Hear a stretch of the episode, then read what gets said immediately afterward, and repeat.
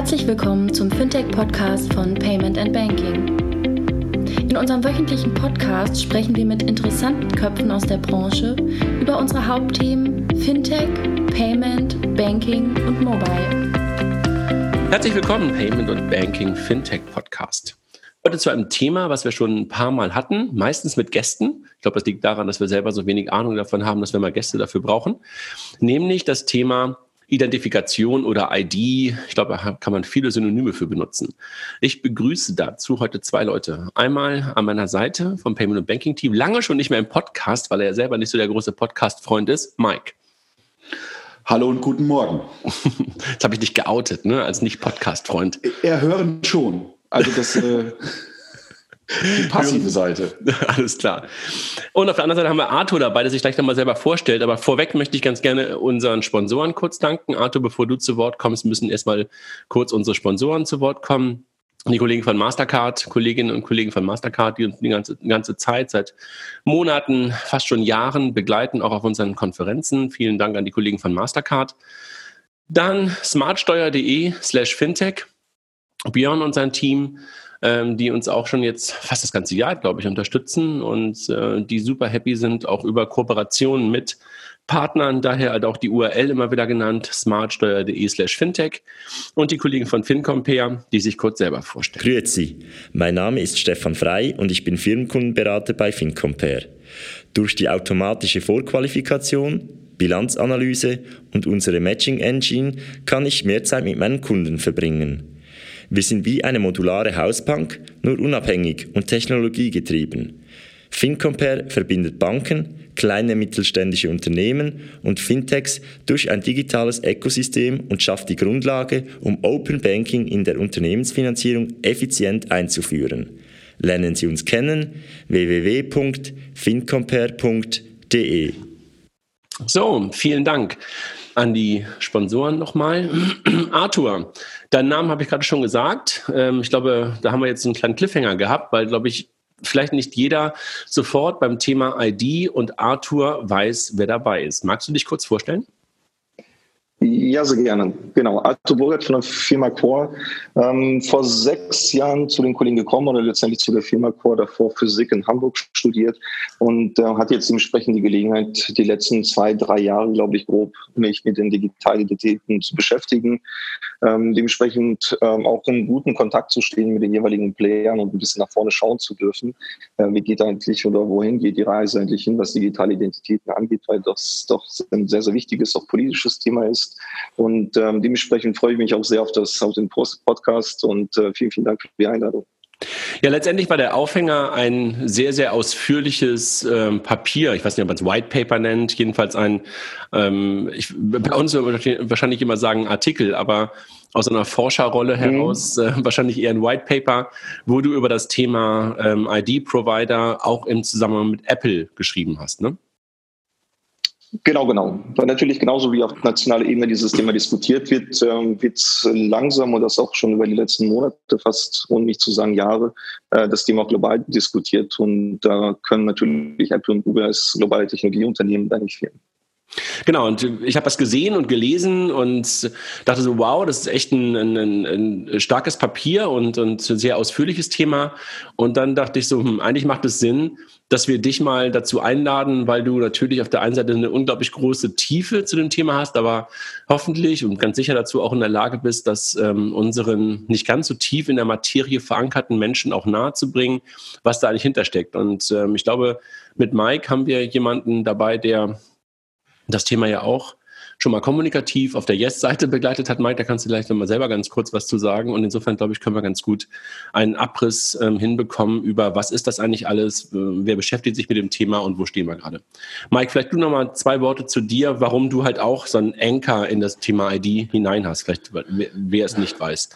Genau, du hast es in einem Satz schon gesagt und ich, ich kann den nur noch ein bisschen ausfüllen. Ich habe äh, bis vor ziemlich genau einem Jahr ähm, die, äh, das Thema Kommunikation bei Yes, einer der drei oder vier Identity-Provider in Deutschland, äh, betreut und ähm, war nicht nur gezwungenermaßen, sondern von Berufswegen natürlich mit dem Thema im, im Kontakt. Ähm, zum Verständnis, Yes ist ein, eine Identity-Plattform, ein Versuchen, ein Ökosystem aufzubauen mit einem technologisch etwas anderem äh, Anchor, wie das vielleicht andere äh, versucht haben oder versuchen.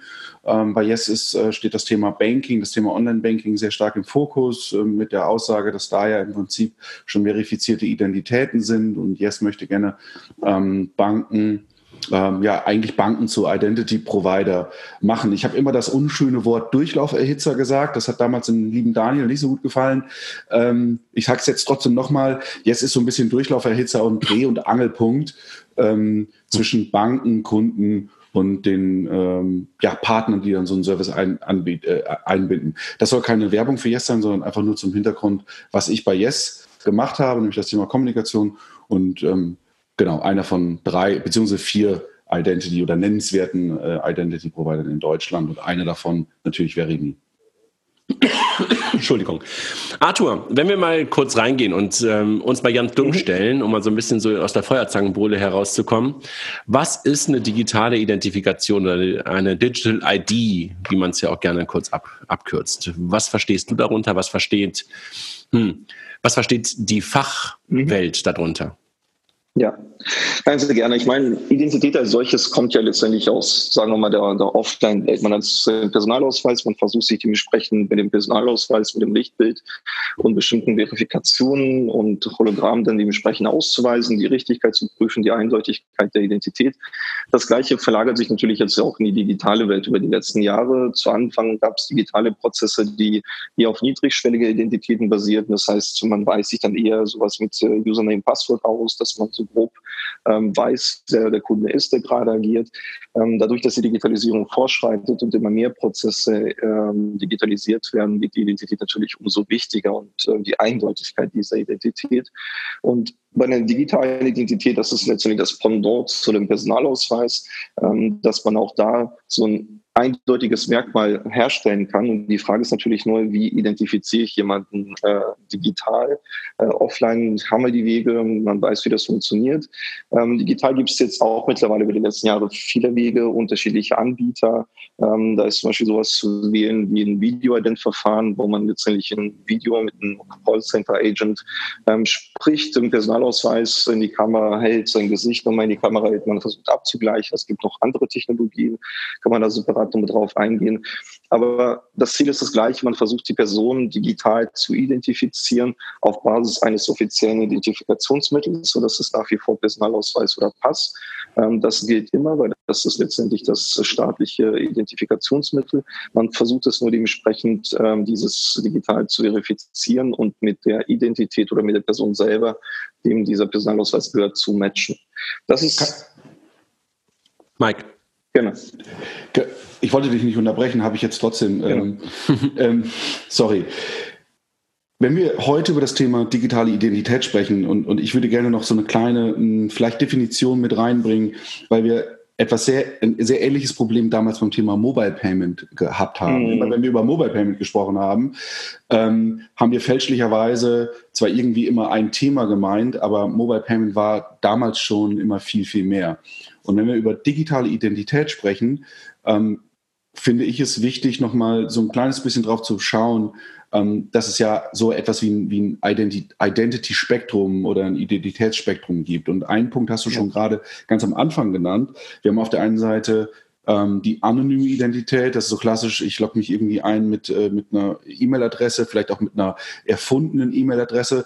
Interessanterweise geht ja Sign In with Apple so ein kleines bisschen auch damit äh, in diese Richtung. Wir haben sowas wie eine pseudonyme Identität, pseudonymisierte Identität. Wir haben eine selbsterklärende Identität. Das ist da, wo ich bei Zalando meine Daten selber eintrage. Und ganz am Ende und ich glaube, das ist der Punkt, wo wir heute viel drüber sprechen werde, werden. Da steht die verifizierte Identität. Also im Prinzip die, ja, die nasse Unterschrift oder die Kopie des analogen Personalausweises, wobei der auch nicht mehr so richtig analog ist. Ähm, stimmst du dazu, dass das Thema Identity eigentlich sehr viel breiter ist und dass es da ganz viel Vermischung gibt? Ähm, total d'accord, definitiv. Ich meine, das wird auch schon durch die Standards vorgegeben. Es gibt ja zum Beispiel diesen ISO-Standards Level of Assurance, Ähm, es gibt auch äh, die EIDAS-Verordnung, da kommen wir gleich nochmal gerne drauf zu. Da gibt es ja auch dementsprechend auch schon bereits eine Einsortierung von Low bis High. Das heißt, diese unterschiedlichen Optionen oder äh, letztendlich Kombinationen, genauso wie es gerade erläutert hast, existieren tatsächlich. Und ein additiver wichtiger Punkt ist gleichzeitig, was auch oft vorkommt, die Diskussion über Identifizierung und Authentifizierung und beides wird dann ab und zu ein bisschen vermischt. Weil das eine ist genau wie du sagst, das äh, ist die initiale Identifizierung. Wie identifiziere ich digital eine Person?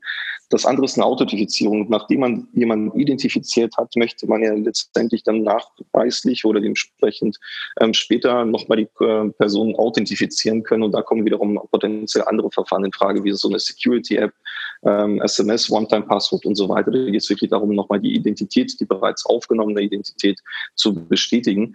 Und das ist, glaube ich, auch nochmal sehr relevant in der Diskussion, wann identifiziere ich, wann authentifiziere ich, weil dann doch die Mechanismen und das Ziel unterschiedlich ist. Aber ich glaube, ich glaube, wenn man in, die, in, in der Online-Welt sich heute umguckt, dann ist da wahrscheinlich das Thema Authentifizierung etwas, was wir ganz, ganz häufig tun. Jedes Mal, wenn ich mich bei Amazon ja. einlogge, jedes Mal, wenn ich mich in irgendeinem Online-Shop oder in irgendeinem Dienst einlogge, im E-Mails einlogge, dann reden wir wahrscheinlich immer über, Identi äh, über Authentifizierung. Und mhm. überall da, wo du gerade schon mal sowas wie äh, Video-Ident und sowas angesprochen hast, wo es darum geht, wirklich zu wissen, ist der Mike der Mike? Ähm, ist der André der André? Ist der Arthur der Arthur? Dann reden wir über das Thema Identifikation. Und da gibt es in der Tat ähm, immer noch große Lücken und da haben wir diese Offline-Welt noch nicht so richtig in die Online-Welt übertragen bekommen. Das ist wahrscheinlich so die, äh, die Unterscheidung, die ihr wahrscheinlich beide, ihr seid ja schon tief, viel tiefer da drin, als, als, als ich das bin, mhm. wahrscheinlich im Kopf die ganze Zeit schon immer für euch ganz klar habt. Aber ich glaube, viele Leute, die heute in der Online-Welt unterwegs sind, denken so, wo ist denn das Problem? Ja, ich logge mich doch jeden Tag bei E-Mail, Amazon oder was auch immer ein, ja, und ähm, ist doch gelöst, aber gelöst ist in der Tat nur einigermaßen okay. Das Authentifizierungsverfahren, aber die Identifikation, wenn es wirklich darum geht, jemanden hart, ganz hart ähm, zu identifizieren, das ist in der Tat ähm, immer noch mit ein paar Lücken versehen, richtig verstanden. Richtig, wobei ich würde gerne eine mh, hm, Ergänzung machen oder vielleicht Einschränkung. Wenn wir darüber sprechen, das ist noch nicht gelöst, müssen wir natürlich auch gleichzeitig darüber sprechen, an welcher Stelle müssen wir es überhaupt lösen. Ich glaube, wenn wir über Identity sprechen, brauchen wir das nicht zu lösen, wenn ich im E-Commerce etwas bestelle, weil die Identifizierung erfolgt spätestens dann, wenn ich die Ware bekomme an der Haustür. Also nicht, dass ich mich da ausweisen muss, aber da wird ja irgendwo was hingeliefert. Ähm, ich glaube, wo wir oder welches Problem noch nicht gelöst ist, ist tatsächlich all das, wo ich früher zum Amt gehen musste und meinen Personalausweis vorzeigen musste und heute das eigentlich auf digitalen Wege noch nicht so tun kann. Klassisches Beispiel ist das Thema Videoident, was ja im Prinzip nichts anderes ist als der, der, das, ein Postident ähm, am, äh, am Videotelefonie. Das ist ja eigentlich auch nicht richtig digital gelöst. Ähm, das ist aber in der Tat, glaube ich, nicht so ein riesen, riesen Bereich. Auch da würde ich später mal gerne sprechen, drüber sprechen, wie groß ist eigentlich der, der Bereich im Markt, wo wir eine gehärtete Identität tatsächlich brauchen.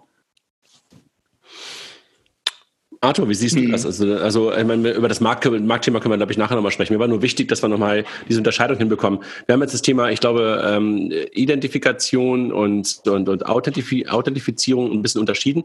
Vielleicht nochmal ganz kurz, mhm. um, das, um den dritten Begriff, den du vorhin schon benutzt hast, auch nochmal ganz kurz klar zu machen. Autorisierung, damit meinst du, damit meint ihr so etwas zu sagen, ich gebe eine bestimmte Transaktion, eine bestimmte Aktion ähm, in der digitalen Welt frei. Ne? Also sowas wie, keine Ahnung, eine Überweisung freizugeben. Das ist in der Tat eine Auto- oder eine Kreditkartenzahlung freizugeben. Da erfolgt nochmal neben dem, was dann davor erfolgt ist, nämlich Authentifikation und Identifikation, die Autorisierung, richtig? Genau so, genau so. Da geht es wirklich nur noch da, darum zu klären, welche Rollen und Rechte hat diese jeweilige Person, die identifiziert, authentifiziert wurde, dann eine gewisse Transaktion, ein gewisses Recht einzuräumen. Da, da spricht man von Autorisierung, genau. Mhm. Ja. Hallo? Sorry, ich musste mein, meinem Hund die Tür aufmachen, deshalb musste ich gerade ganz kurz mal auf Schlumm gehen. Ich wusste, nicht, ich wusste nicht, ob ich was dazu sagen soll. Nein, ja. nein, der, der, der, wackelte an der Tür und es klapperte und deshalb musste ich mal ganz kurz dem Hund die Tür aufmachen. Tut mir leid. Okay. Ähm, Arthur, äh, Mike, jetzt haben wir das ein bisschen eingeordnet. Ich glaube, das ist schon mal wichtig, ne, diese drei Unterscheidungen zu haben. Mhm. Ja. Arthur, äh, du sagtest vorhin schon mal ganz kurz in der, in der, in der Einleitung, dass das Thema gerade hochkommt. Wir haben gerade schon beschrieben, warum es hochkommt und ähm, dass es aber auch in der Politik und in der Wirtschaft gerade ein Thema ist, und mindestens würde ich sagen seit zwei Jahren, ähm, was hochgespült wird, gekocht, äh, klingt negativ, meine ich gar nicht, aber was so in die Aufmerksamkeit ge gekommen ist. Woran liegt das? Ich glaube, es liegt tatsächlich einerseits ähm, einfach, wie, wie äh, eingangs erläutert, an der, glaube ich, an der Digitalisierung selbst, weil äh, letztendlich versuchen ja die Unternehmen genau in diese Sparte immer stärker einzusteigen. Ähm, der Wert ist da und der steigt exponentiell und man versucht dementsprechend die Prozesse zu überführen.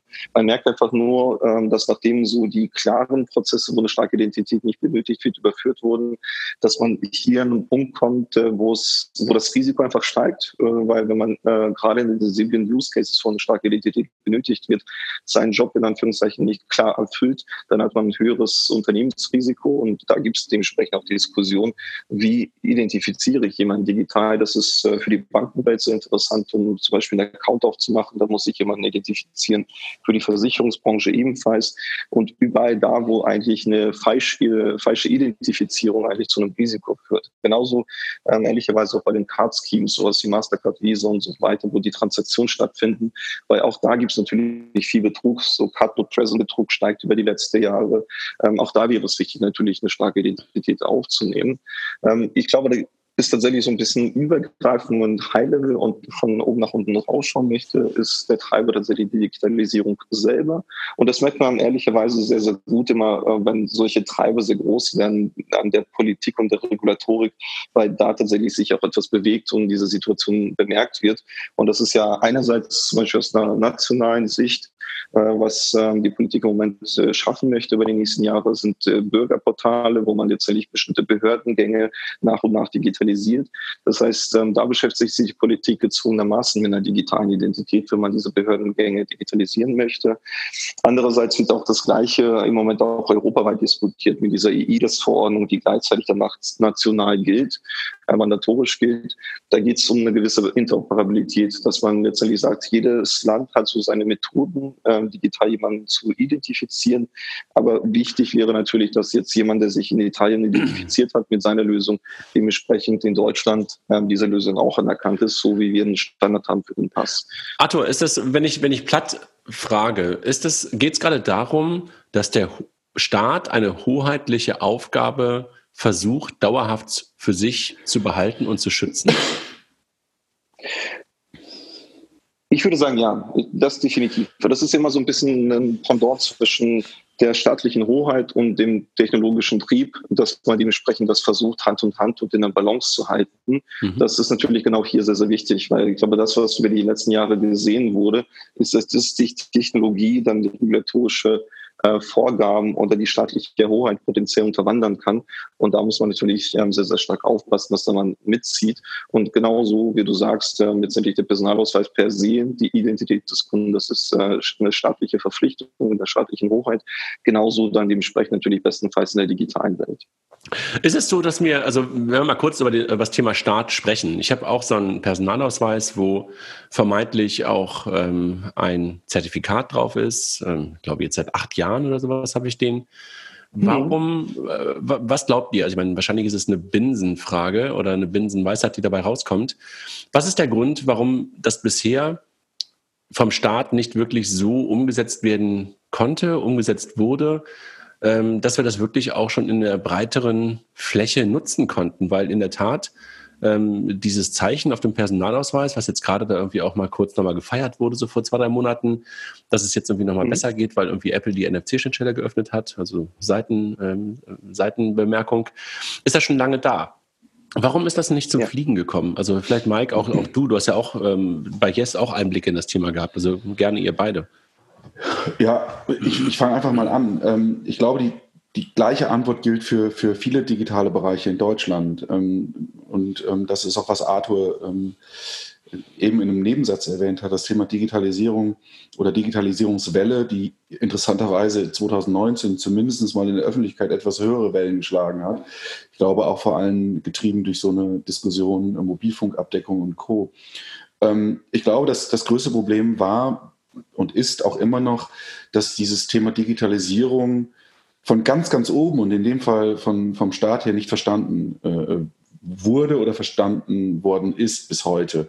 Wenn du mal zum Beispiel schaust, André, du warst ja in Schweden im Urlaub, war doch Schweden, ne? Letztes ja, ich war im ganzen Baltikum, also dieses Jahr, ne? Im ganzen Baltikum, Finnland, Schweden, Dänemark, also einmal um die Ostsee rum, genau. Aber Schweden, du hast berichtet damals das Thema Bezahlen, kontaktloses Bezahlen oder oder oder oder ähm, ja. Ich habe kein Bargeld gebraucht in drei Wochen. Genau, also und wenn du dir anschaust, ähm, Schweden Bank ID 2003 haben die dieses Thema, also 2003, nur zum Verständnis, das ist 16 Jahre her. 16 Jahre haben die Schweden sich gedacht, hm, dass ihr mit der analogen Geschichte, das ist alles irgendwie nur so halb gut und haben das Thema Digitalisierung seitdem massiv vorangetrieben.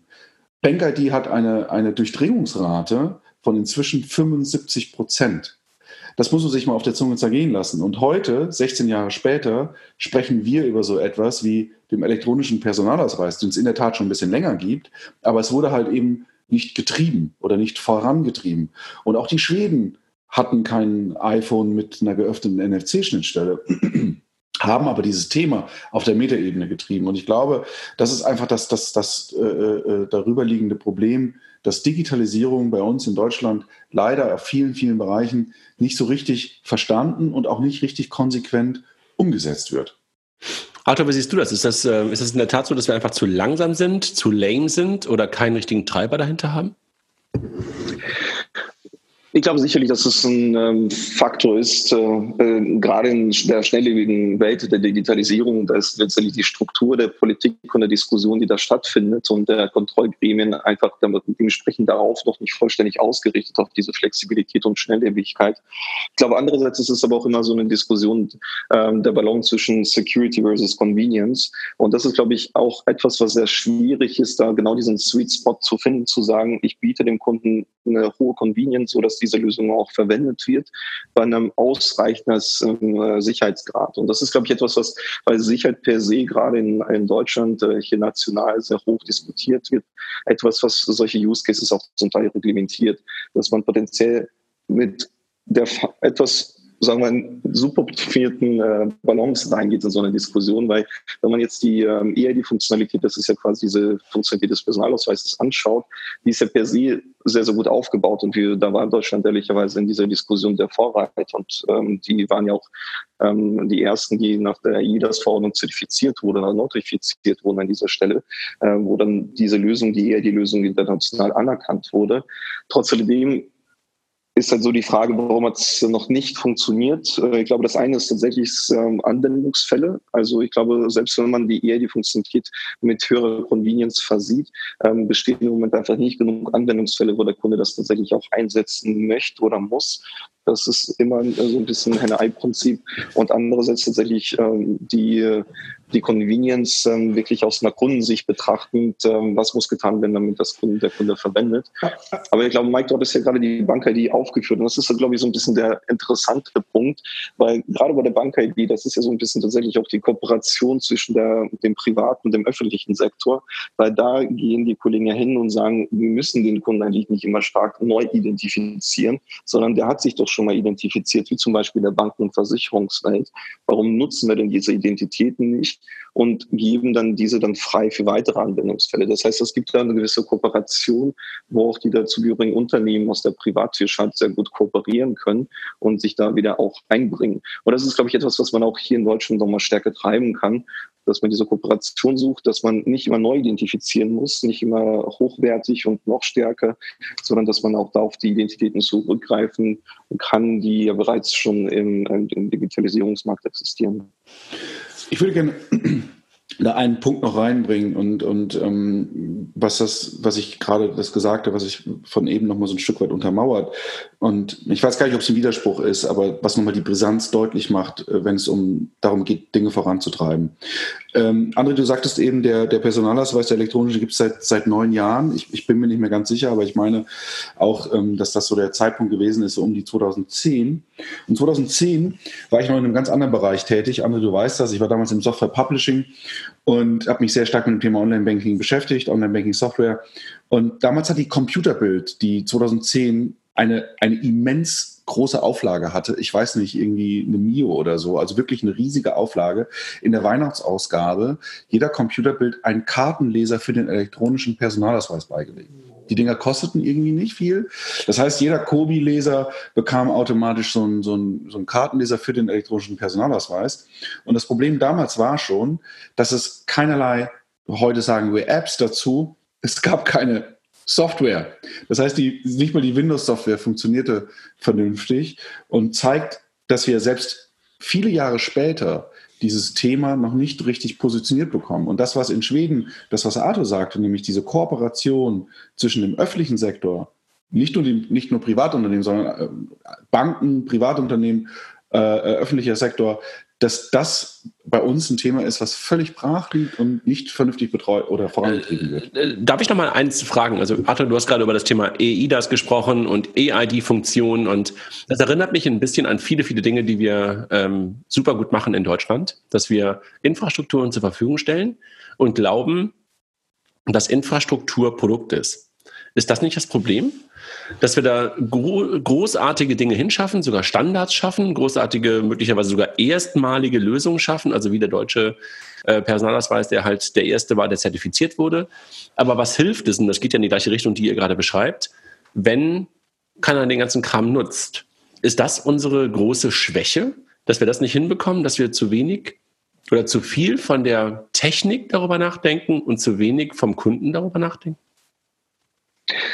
Das ist, glaube ich, allgemein das, das übergreifende Risiko tatsächlich. Ich meine, im europäischen Markt verglichen, ich glaube, es gibt äh, Positivfälle, wo man sagt, das hat sehr, sehr gut funktioniert. Natürlich sind wir jetzt, jetzt in den europäischen, globalen Markt nicht die einzigen national, wo man sagt, die, bei uns funktioniert es nicht, bei den anderen funktioniert es sehr gut.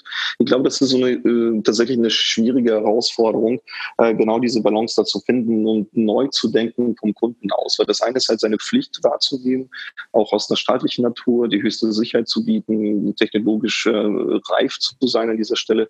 Das andere ist aber natürlich dann wirklich so ein, eigentlich der wichtigste Faktor der Digitalisierung, vom Kunden aus zu denken und ihm die Experience zu bieten, damit er dieses Produkt nutzt. Und das ist, glaube ich, etwas Neues, was früher so nicht da war, weil früher war letztendlich, es wird etwas etabliert, äh, seitens des, Staates zum Beispiel. Der Kunde muss es nutzen, um bestimmte Anwendungsfälle wahrzunehmen. Der führt keinen Weg dran vorbei. Mhm. Im Moment geht ja genau das äh, Umgedrehte letztendlich, dass man versuchen sollte, vom Kunden aus zu denken. Und der Kunde wird sich dementsprechend nicht mehr ähm, zu stark danach richten, was da ist, sondern dementsprechend es auch verweigern, was man zu Anfangszeiten jetzt der die Funktionalität gesehen hat. Es wurde einfach nicht benutzt, auch wenn dadurch dann bestimmte Anwendungsfälle leichter gewesen wären. Die Convenience war nicht da und deswegen hat es nicht funktioniert. Aber das ist, glaube ich, allgemein das, das äh, Problem nicht nur in der staatlichen Ebene, auch wenn wir jetzt viel über ähm, die staatliche Hoheit sprechen, sondern auch genauso in der Privatwirtschaft.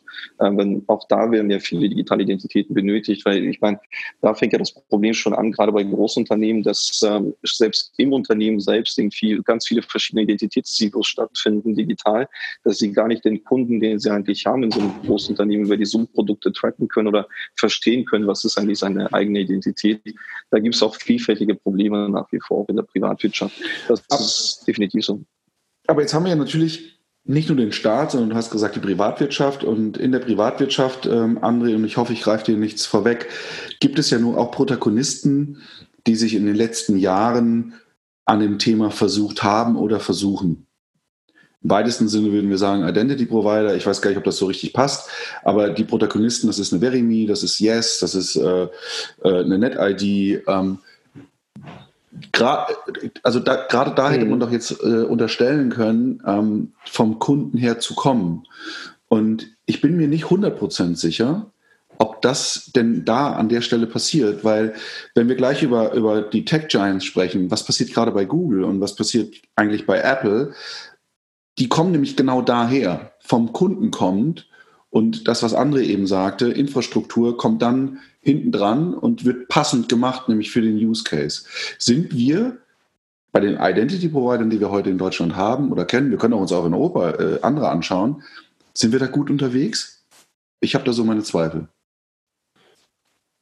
Ja, also ich meine, du hast ja gerade auch ein paar Player ähm, genannt, auch im nationalen Markt, auf internationalen Markt gibt es dementsprechend natürlich ein paar mehr.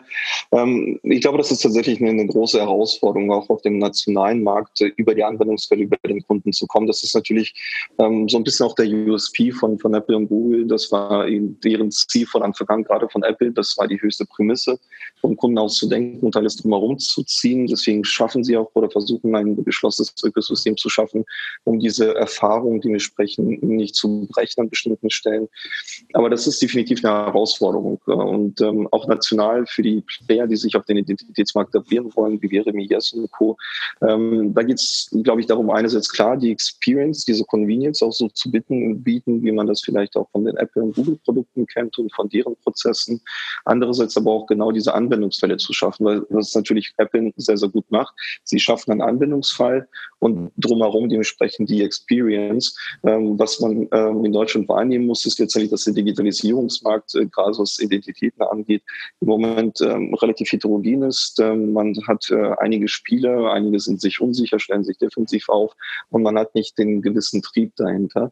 Und wenn man jetzt so eine Plattform aufbaut, dann ist natürlich immer die Frage, und das ist so das NRI-Prinzip in solchen Jahren, ähm, wo ist der Anwendungsfall? Und wenn man nicht genug Anwendungsfälle hat für den Kunden, dann versucht man erstmal über die Technologie zu gehen, über gewisse Prozessdiskussionen. Und das erschwert natürlich die Diskussion, weil ich glaube, wären mehr Anwendungsfälle da, dann könnte man sich stärker dann entsprechend auf den Kunden ausrichten.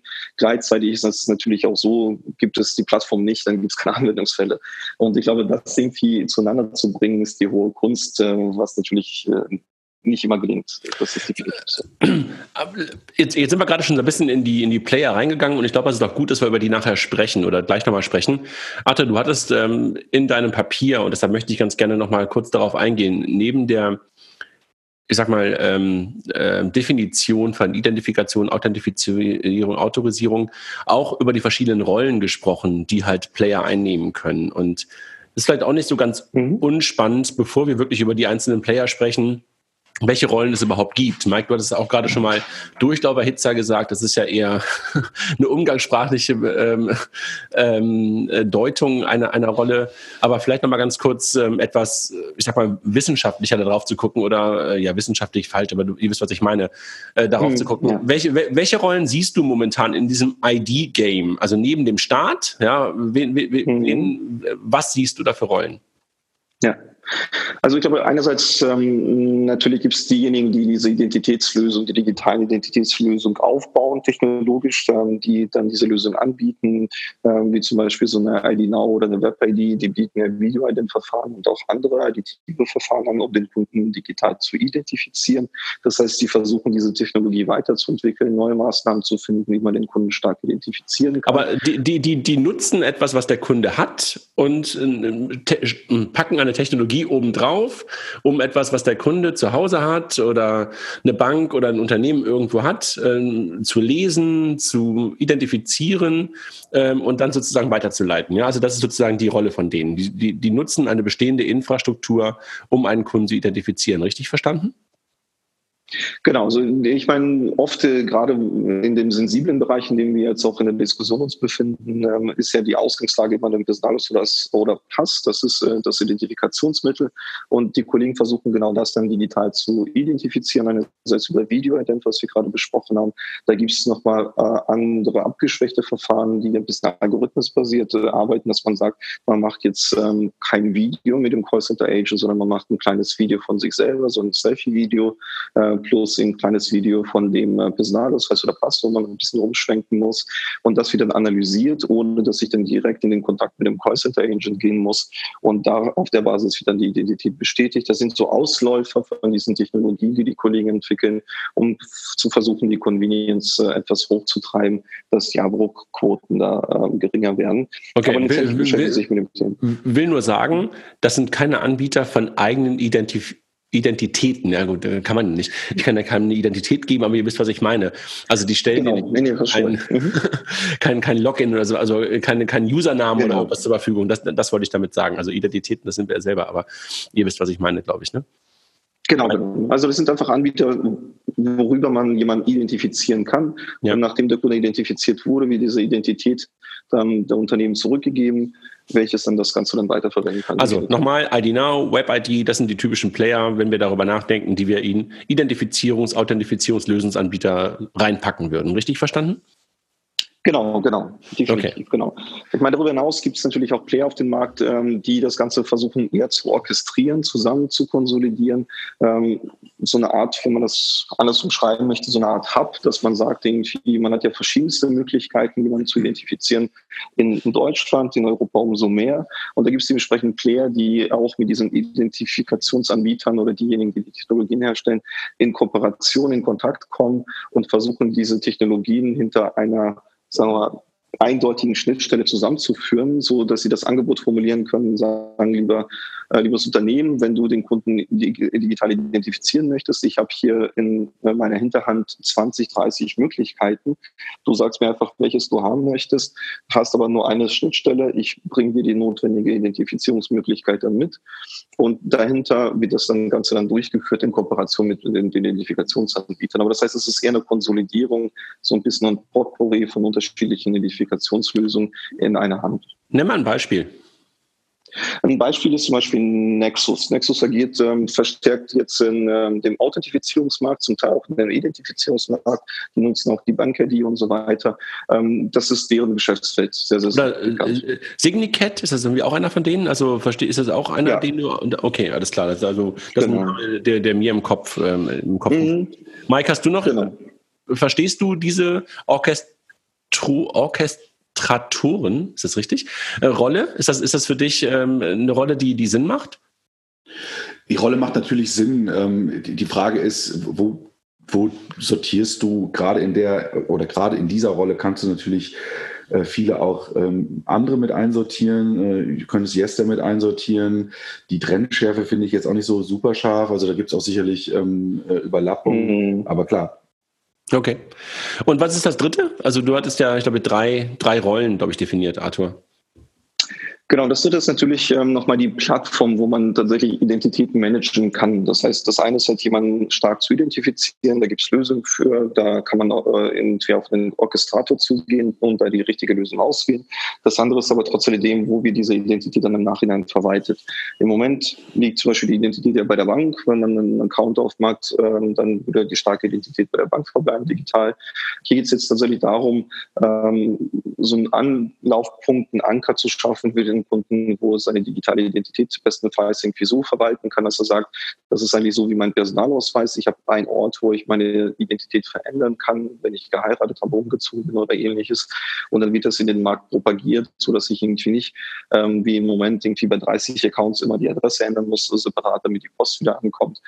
Das ist, glaube ich, so dass eigentlich das Ziel, äh, tatsächlich den, ähm, den Use Case des Personalausweises zu kopieren in die digitale Welt und da gibt es auch natürlich auch ähm, Lösungsanbieter, sowas wie äh, NetID, Yes, ähm, wurde ja vorhin kurz erläutert, ähm, Veremi, ähm, die versuchen genau diese Identitätsplattform zu etablieren. Ähm, da gibt es jetzt äh, natürlich Unterschiede, ähm, genau wie vorhin erläutert. Bei Yes ist es eher so, dass man eine Identität weitergibt. Das heißt, da spricht man eher von so einem föderalistischen System. Das heißt, die Identitätenquellen liegen jeweils bei den einzelnen Unternehmen. Bei Yes wären es dann zum Beispiel im Moment einzelne Sparkassen.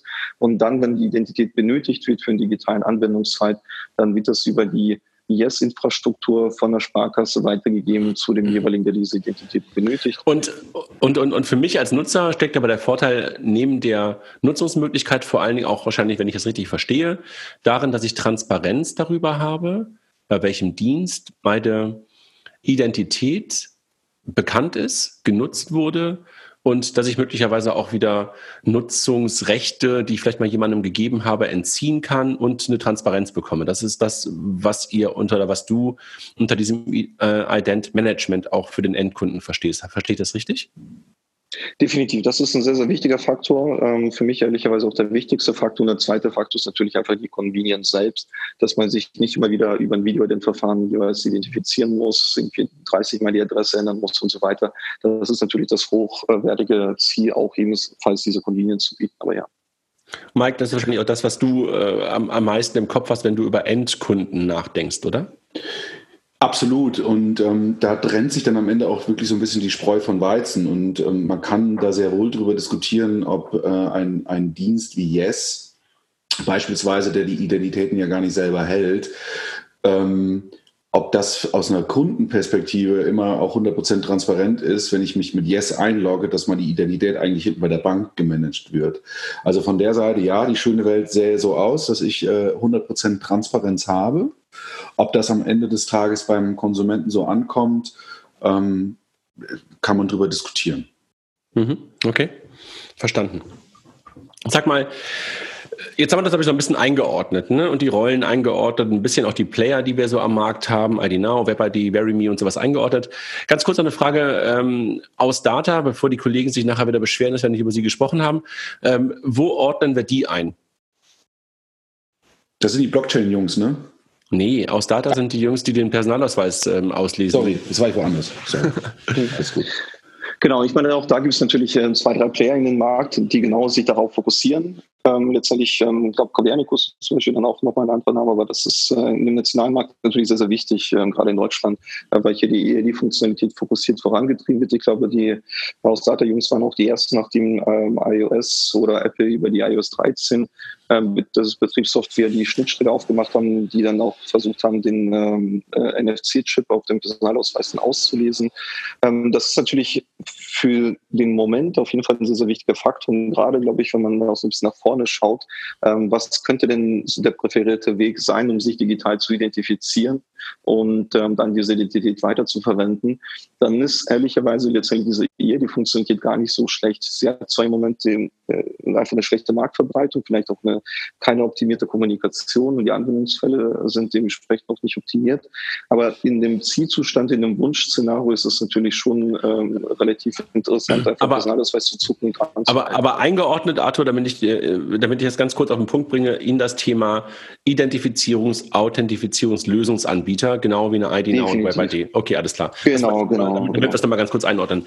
Jetzt habe ich gerade, bevor wir, also als ich mich hier eingewählt habe, äh, wir machen die Aufnahme hier über Zoom ähm, und habe mich eingeloggt ähm, über eine gescherte Identifikation des Payment und Banking Teams über meinen Google-Account. Ähm, mhm. Was habe ich da gemacht? Habe ich mich da identifiziert? Habe ich mich da autorisiert? Was habe ich da mit meinem Google-Account gemacht? Also letztendlich hast du dich in dem Sinne schon authentifiziert, du hast dich eingeloggt, das heißt, ähm, du hast dein Username, Passwort eingegeben oder ähnliches, um nochmal deine Identität nachzuweisen, aber die Identität hast du ja schon auf oben bei Google, du hast deinen Account angelegt, das heißt, äh, die Identität lag dir vor. Oder geht es jetzt wirklich nur um eine reine Authentifizierung, wenn du das gemacht hast und die Google hat erkannt, okay, das ist der, der André, der kann weiter. Dann hat, äh, wurde da nochmal geschaut, welche Rollen und Rechte hast du. Und äh, mit der Rolle, dass du dich hier einwählen darfst, äh, hat dich Google dann auch autorisiert, hier an den Call teilzunehmen. Okay. Ihr wisst, wohin ich will. Ne? Also ähm, mhm. wenn, wir, wenn wir auf das Thema Welt gucken und äh, nicht nur auf Deutschland und Europa und gerade die Player eingeordnet haben, sondern wenn wir halt in die digitale Welt, äh, in den digitalen Alltag von uns allen dreien und wahrscheinlich von vielen Hörern gucken, ähm, dann haben wir Nerds alle schon mal von ID Now und von BuryMe und von Yes und von Signicat und von Ausdata und NetID und sowas gehört. Aber alle kennen Google, kennen Apple, kennen Facebook, kennen PayPal. Wo spielen die oder welche Rolle spielen die in dem ganzen Game, über das wir gerade sprechen? Eine sehr große. Danke, damit sind wir fertig. Sehr, damit sind wir fertig.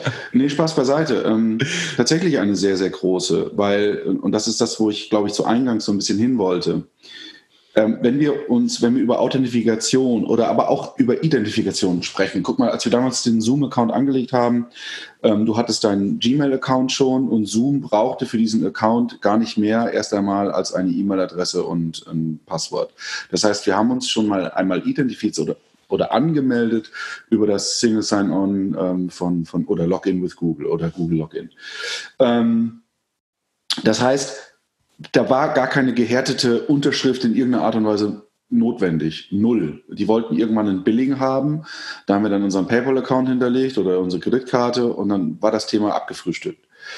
Und das ist natürlich das Gros, so glaube ich, was da draußen passiert. Das heißt, wir, wir brauchen in, in 90 Prozent, Arthur, korrekt, korrigiere mich, wenn das weniger oder mehr sein sollte, brauchen wir keine gehärtete Identität im Netz. Wir brauchen es einfach nicht. Und deswegen hat natürlich so ein Login with Google oder Facebook Connect oder jetzt Sign in with Apple hat äh, natürlich eine unglaubliche Reichweite, weil sie erst einmal ein ganz, ganz, ganz, ganz viele Anwendungsfälle per se so abdecken können, ohne dass du irgendwie große, große, ja, äh, verifizierte Daten hinten raus brauchst.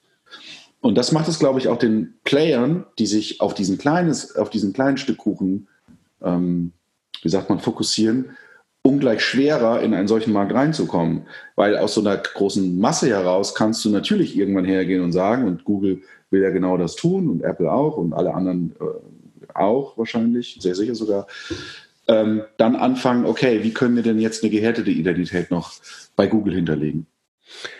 Das heißt, momentan reden wir da erstmal über eine sag mal, äh, softe Identifikation, auf jeden Fall über eine, äh, über eine Autorisierung und teilweise auch über, äh, über eine Authentifizierung auf jeden Fall und teilweise auch über eine Autorisierung, die bei den dreien, also Google, Apple, Facebook und so stattfinden. Richtig verstanden? Seht ihr das genauso? Ja, ich glaube, das ist die, die definitiv. Und ich glaube, gerade wenn man so ein bisschen nach ähm, zu Apple, Google schaut, ähm, Facebook, auch andere Teilnehmer auf dem globalen Markt wie Alibaba und Co., also im asiatischen Markt, ich glaube, so ein bisschen die treibende Kraft ist immer die Nutzerbasis. Und von da aus kann man, glaube ich, vieles entwickeln. Hm. Und die Kollegen haben schon eigentlich klare Strategien von Anfang an gehabt. Wie erweitere ich diese Nutzerbasis, bis sie so kritisch wird, dass ich in die hochwertigen, sensibleren Use Cases mit reingehen kann. Weil zu Anfang war ja dementsprechend auch die Funktionalität relativ gering. Man möchte nur sich einloggen, irgendwie so die äh, Basisidentität äh, vorhalten. Und man merkt jetzt mittlerweile, dass auch die anderen Bereiche signifikant relevant werden für die globalen äh, Player, wie zum Beispiel auch der E-Health-Markt Markt, ähm, für, für Apple, wenn man sich die Apple Watch anschaut, was sie alles kann mit EKG und, und, und. Und ähm, da geht man schon immer stärker jetzt in die Märkte rein, wo einfach eine starke Identität benötigt wird. Bei Apple Apple Pay sowieso. Man muss irgendwie ähm, den Kunden identifizieren, potenziell. Und da gibt es ja immer öfters, wenn bei die Kundenbasis stimmt äh, und man dann Payments macht, dass man irgendwie versucht, über eine Banklizenz mit reinzugehen.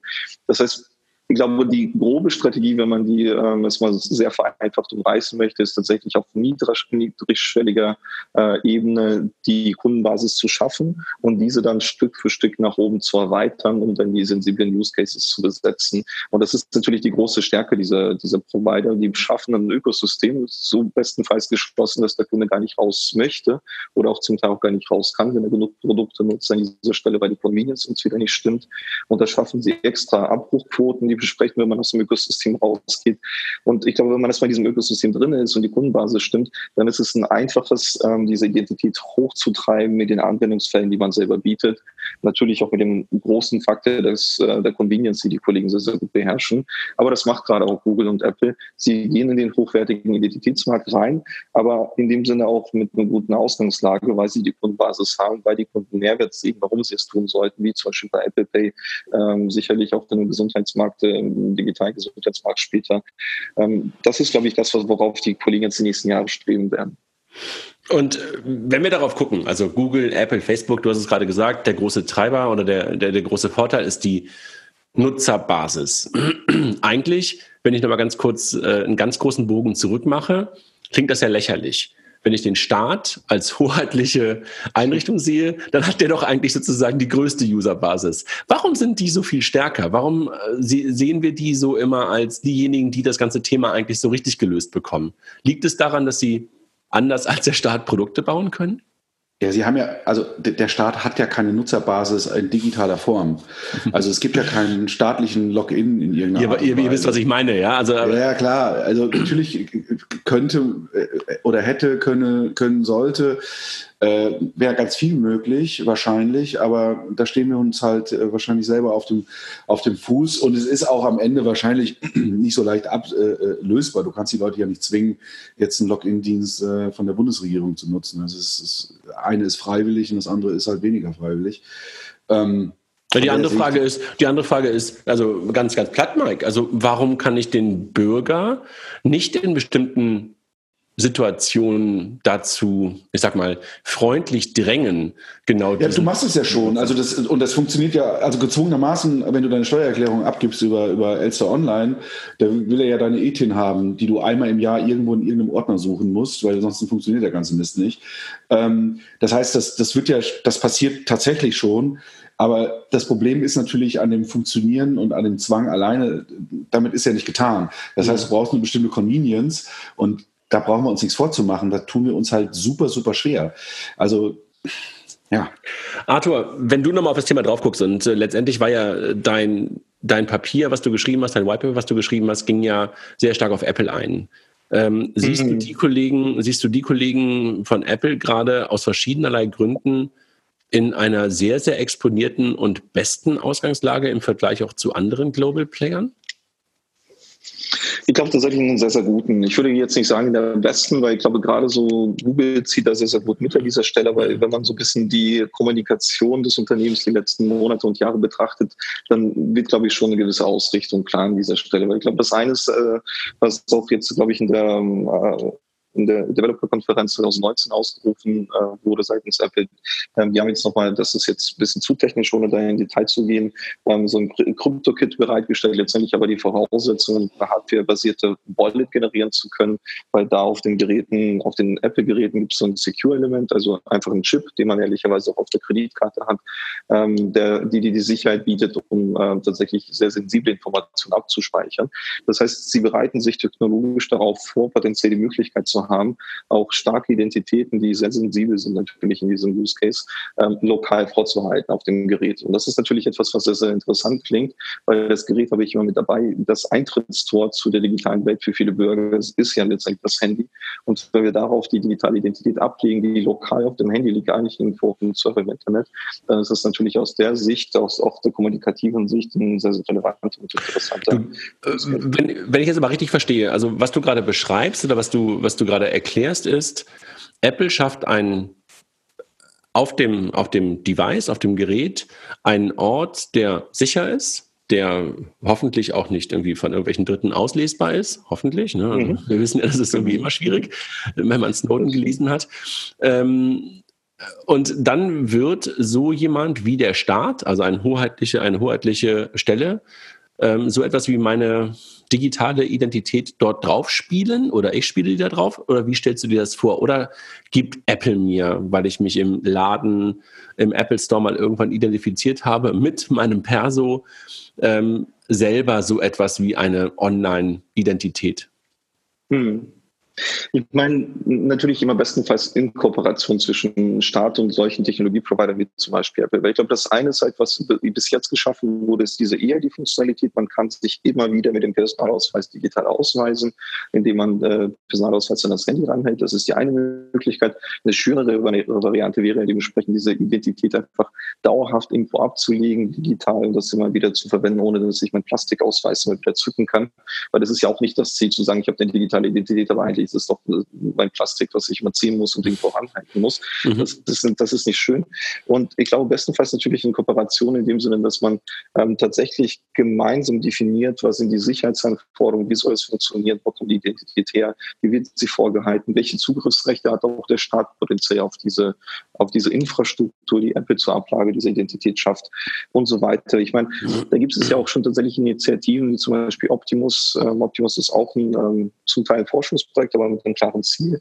Da ist auch äh, Samsung mit involviert, aber auch der Staat und da versuchen die Kollegen genau diese digitale Identität auf einem Android-Gerät abzulegen. Aber das ist auch dementsprechend auch äh, eine staatliche Förderung, wo man versucht, in diese Kooperation einzugehen. Weil ich glaube, es ist sehr schwierig, drumherum etwas zu generieren, weil es ist letztendlich das Eintrittstor. Man hat sein Handy dabei und da muss man, glaube ich, in diese Kooperation einsteigen. Aber was du gerade beschreibst, ist ja dann eigentlich, man hat sein Handy dabei, der Staat kooperiert mit diesen Providern, ob es jetzt Apple ist oder Google ist ähm, oder Provider noch der richtige Begriff, weiß ich auch nicht. Ähm, aber alle anderen, über die wir vorher dann gesprochen haben, brauche ich die dann noch? Das ist tatsächlich ein, ein, großes Risiko natürlich an dieser Stelle. Wenn wir äh, im Moment, der Markt besteht aus dem Use Case, dass man sich immer wieder identifiziert, äh, mit Videoident, worin auch immer, sonst auch mit der EID. Wenn jetzt dazu den nächsten Schritt übergehen, zu sagen, wir lagern diese Identität dauerhaft irgendwo, zum Beispiel auf dem äh, Handy, ähm, dann werde ich diese initiale Identifizierung natürlich bestenfalls nur einmalig nutzen müssen. Und da werden natürlich schon dann die Anwendungsfälle etwas runtergehen für die ähm, auch Identifikationslösungsanbieter. Die können sich natürlich als die präferierte Lösung gegenüber ähm, einem solchen Markt oder einem solchen Player wie Apple positionieren und sagen, bitte, wenn ihr in Deutschland jemanden initial zur Ablage der Identität identifizieren müsst, dann nutzt doch gerne meine Lösung, meine Technologie. Ähm, dann werden aber dann die anderen darunter leiden. Ich glaube, allgemein wird der Markt schon dementsprechend dadurch konsolidiert werden mhm. in der jetzigen Form, weil einfach diese Identifizierung immer wieder identifizieren ähm, so nicht mehr notwendig sein wird. Und auch keinen Sinn macht eigentlich, ne? Definitiv, definitiv. Ja. Mike, wie siehst du das? Also du hast jetzt lange geschwiegen. Äh, stille Zustimmung. Ähm, ich ich habe gerade äh, tatsächlich ein Szenario im Kopf gehabt und ähm, was passieren würde oder was momentan sicherlich den Staat noch hindert, auf eine Lösung beispielsweise von Google oder Apple zu setzen, ist natürlich immer, dass ähm, ein, ein, ein Staat nicht jemanden bevorzugen darf. Es gibt dort draußen eben nicht nur Google, es gibt nicht nur Apple, sondern es gibt Google und Apple.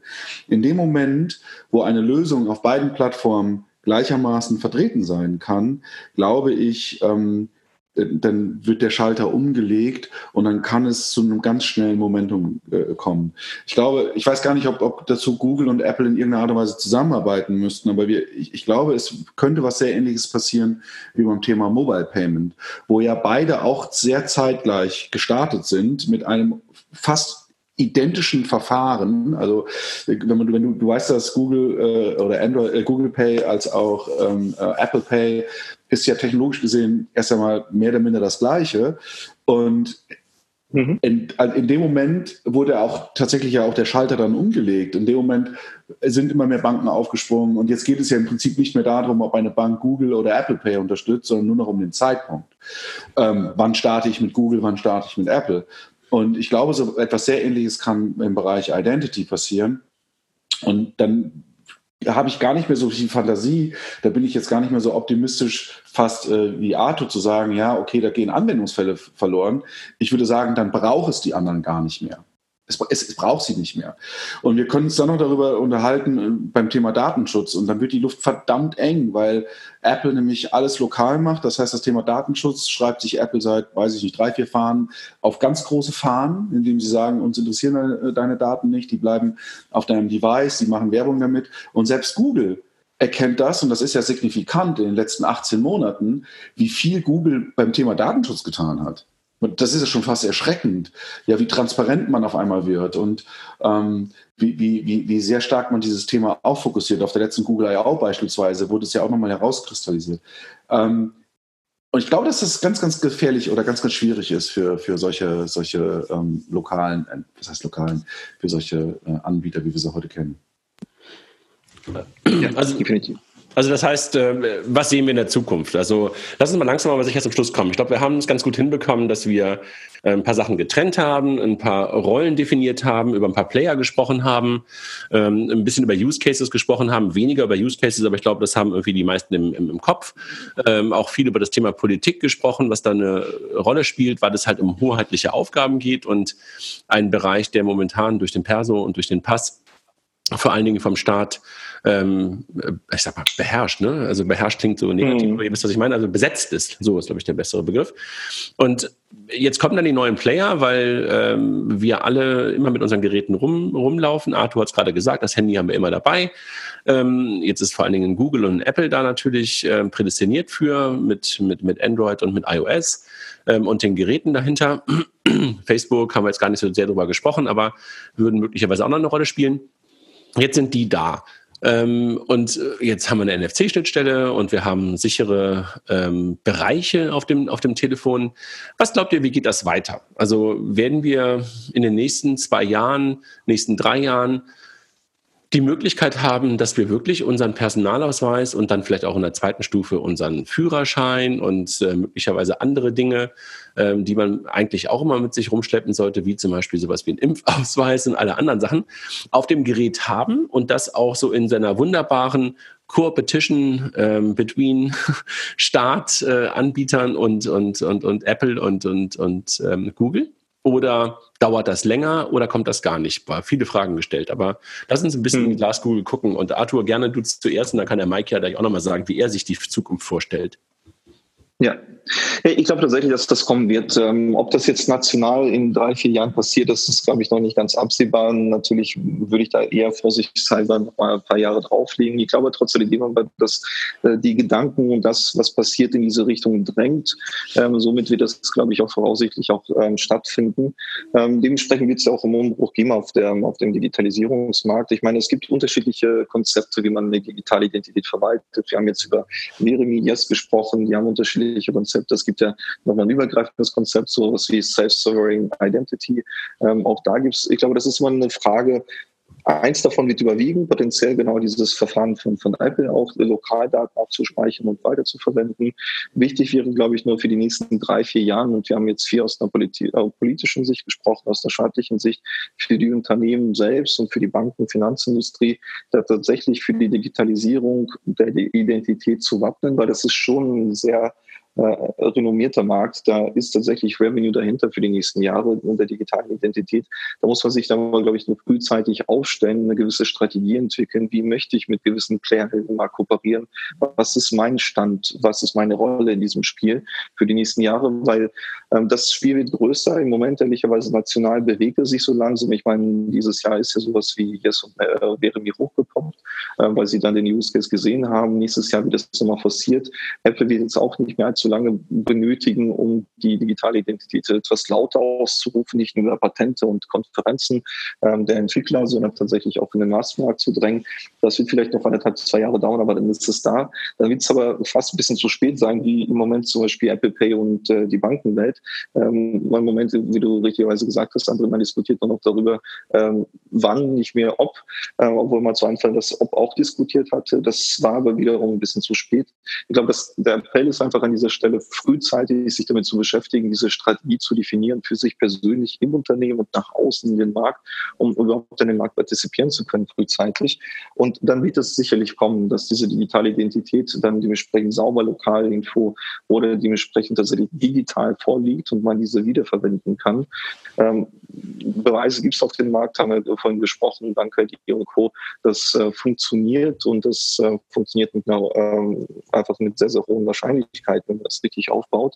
Ähm, dementsprechend ist es, glaube ich, tatsächlich zusammenfassend einfach nur der Appell, wir müssen uns damit äh, beschäftigen, national, etwas stärker vom Kunden gedacht und die anderen Player auch mit reinnehmen, weil sie können auch eine treibende Kraft sein, gar nicht ein Wettbewerber, weil wir sehen, glaube ich, äh, wenn man gerade die globalen Unternehmen als einen großen Wettbewerb muss es nicht sein, wenn man frühzeitig bei den Kollegen mit reingeht, wo sie selber noch nicht die finalen Gedanken und die Roadmap definiert haben, da kann man, glaube ich, noch vieles ähm, auch mit rein, in Anführungszeichen, diktieren in diese Lösung und dann tatsächlich so ein bisschen die Hand auch drehen. Ähm, das muss aber geschehen. Und ich glaube, da diese Proaktivität zu schaffen, weil das ein sehr, sehr sensibles und sehr, sehr wichtiges Thema für die nächsten Jahre sein wird, das ähm, wäre nur wichtig. Und äh, dementsprechend glaube ich, das wäre meine persönliche Zusammenfassung für die nächsten Monate und Jahre, sich tatsächlich damit so schnell wie möglich zu beschäftigen. Also das heißt, anfangen oder weitermachen und nicht irgendwie die Hände in den Schoß legen, sondern sagen so, okay, äh, man muss sich behaupten, man muss auch gucken, dass man seine Rolle da einnimmt. Es gibt noch Platz da, es muss aber schnell sein. Ich glaube, worüber wir jetzt gar nicht ja. gesprochen haben, worüber man wahrscheinlich noch einen ganzen Podcast machen könnte, warum Banken dafür, dafür prädestiniert sind, warum sie auch den größten Need haben, also AML ähm, und, und und, und dergleichen und warum sie halt auch Identifikationen haben, warum das auch ein Businessmodell ist.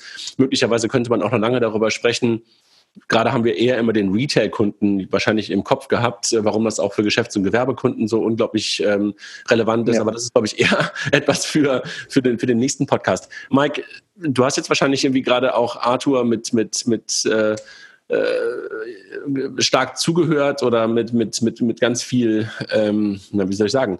Äh, nein, erstmal zugehört und. Ich habe zugehört. Äh, genau. ähm, wie denkst du, wie geht es weiter in den nächsten zwei Jahren? Meine, du hast es ja auch mindestens ein Jahr lang ganz, ganz intensiv begleitet. Ähm, bist du auch der gleichen Meinung wie Arthur oder was hast du für, für einen Touch in dem, in dem Thema? Also ich, ich stimme Arthur erst einmal grundsätzlich zu. Ähm, ich, ich würde es nur etwas schärfer formulieren. Was wir hier gerade erleben, ist das, was sehr exemplarisch ist und was wir auf unterschiedlichsten Ebenen leider schon zu oft erlebt haben. Wir haben die gleiche Diskussion geführt beim Thema Mobile Payment. Wir haben die gleiche Diskussion geführt beim Thema Online-Bezahlverfahren. Braucht es eine Alternative beispielsweise zu PayPal? Und wenn man sich man muss ja gar nicht weit gucken. Wenn man jetzt nach Schweden geht, wir haben das Thema Bank-ID, wir haben das Thema EID in Estland, äh, wir haben das Thema Ideal in, in Holland, wenn wir, bei den, äh, wenn wir über Online-Bezahlverfahren sprechen. Das hat alles zehn Jahre vorher angefangen. Wir hängen immer irgendwie gefühlt zehn, vielleicht sogar 15 Jahre zurück. Deswegen kann die Aussage nur sein, wenn wir in diesem Bereich bei dem Thema digitale Identität überhaupt irgendeine Rolle spielen wollen, dann müssen wir nicht darüber nachdenken und wir müssen, und, und wir müssen Gas geben, sondern wir müssen heute damit anfangen. Und anfangen heißt, wirklich große Ressourcen inzwischen darauf zu setzen, um eine signifikante Rolle zu spielen. Und da stellt sich natürlich die große Frage, wer kann das leisten? Und wir haben so viele Protagonisten in diesem Spiel, dass ich da bei ich bin ja der Zweckoptimist, äh, nee, Pessimist, Entschuldigung. Ähm, mir, mir, fehlt wirklich die Fantasie. Also vor drei, vier Jahren hätte ich es noch ein bisschen anders gesehen, aber gerade jetzt so den Entwicklungen in den letzten Jahren, ähm, also für mich war dieser, dieser dieser Wachmoment oder Aufwachmoment, als Apple auf der letzten WWDC das Sign-in with Apple vorgestellt hat. Bis dahin war alles so auf Patentebene und jetzt gibt es auf einmal das Feature Sign-in with Apple und es ist völlig klar, da wird noch viel, viel mehr kommen. Und da jetzt eine signifikante Rolle zu spielen, ich bin da pessimistisch und ähm, mir fehlt da die, die Fantasie, ehrlich gesagt. Sorry.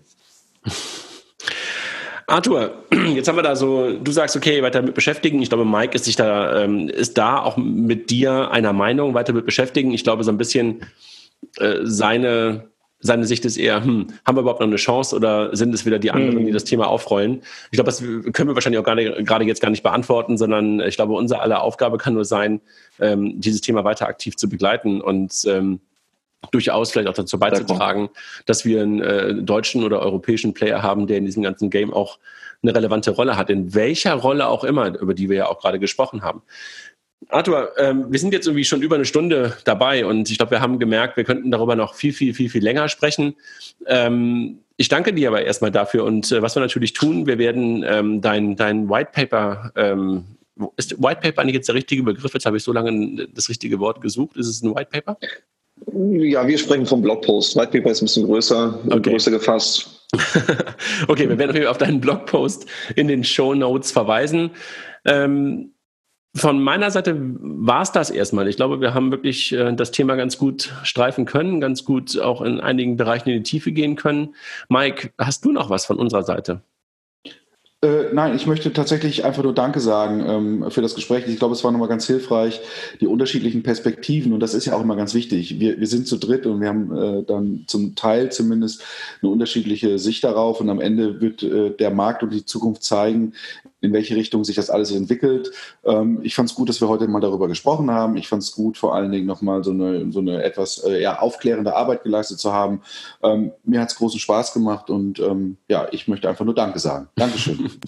Arthur, hast du noch was, was du den Leuten mitgeben möchtest? Ich glaube, ich möchte natürlich mich einerseits äh, sehr, sehr gerne ebenfalls bedanken für das Gespräch. Hat wirklich Spaß gemacht. Ähm, genauso wie du gesagt hast, man könnte sich, glaube ich, über dieses Thema viel, viel länger sich nochmal unterhalten. Aber das war, glaube ich, eine sehr, sehr gute Runde. Deswegen danke auch mal für die, für die Einladung und die Möglichkeit, mit euch darüber zu sprechen und eure Ideen da auch mit aufzunehmen und dann weiter mit zu verwerten.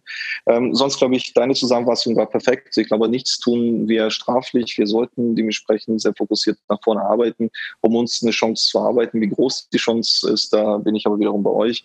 Äh, kann man optimistisch oder pessimistisch sehen. Äh, wir sollten es versuchen und dann werden wir sehen, wie weit wir kommen. Arthur, Mike, ich danke euch. Ich danke nochmal ganz kurz unseren Sponsoren Mastercard, äh, Smart Steuer und die Kollegen von FinCompare. Tschüss. Tschüss.